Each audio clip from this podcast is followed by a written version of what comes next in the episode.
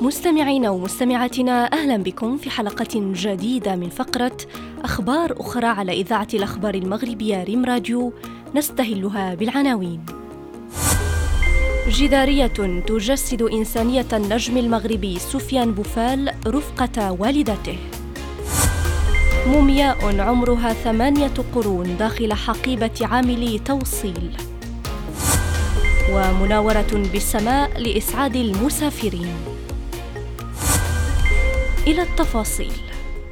تزينت جدران مركز شباب السرجانة الثقافي الاجتماعي العريق في وسط العاصمة السودانية الخرطوم بلوحة فنية ضخمة تحكي لحظة معانقة نجم المنتخب المغربي سفيان بوفال لوالدته والاحتفال معها بوصول المنتخب الوطني إلى المربع الذهبي في نهائيات كأس العالم قطر 2022 بعد فوز المنتخب على نظيره البرتغالي. ونظرا لما تحمله من أبعاد إنسانية نبيلة فقد اجتذبت اللوحة التي رسمتها أنامل الفنان السوداني أبو بكر الشريف ومجموعة من الأطفال الموهوبين الكثير من الاهتمام.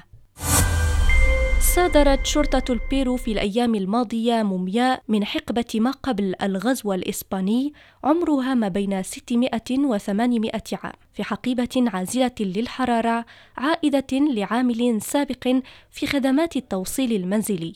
يؤكد أنها محفوظة في منزله منذ ثلاثة عقود. وقد وضع الرجل البالغ من العمر 26 عاما واسمه خوليو سيزار بيرميخو قيد التوقيف الاحتياطي وفق ما أعلنت السلطات.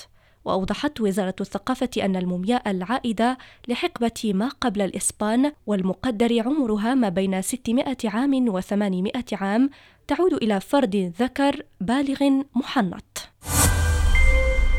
أراد طيار أن يجعل رحلة ركابه أكثر متعة فاستدار بطائرته 360 درجة قبل أن يكمل رحلته مما سمح لهم برؤية مشهد فريد للشفق القطبي.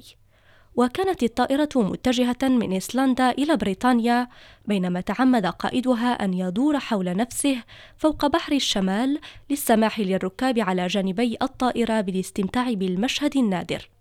وحظيت الشركة والطيار بإشادات كبيرة من جانب الركاب الذين التقط معظمهم صورا لأضواء الشفق المميزة. إلى هنا نصل إلى نهاية عدد اليوم، شكرا على حسن المتابعة ونلتقي بكم غدا مع أخبار أخرى.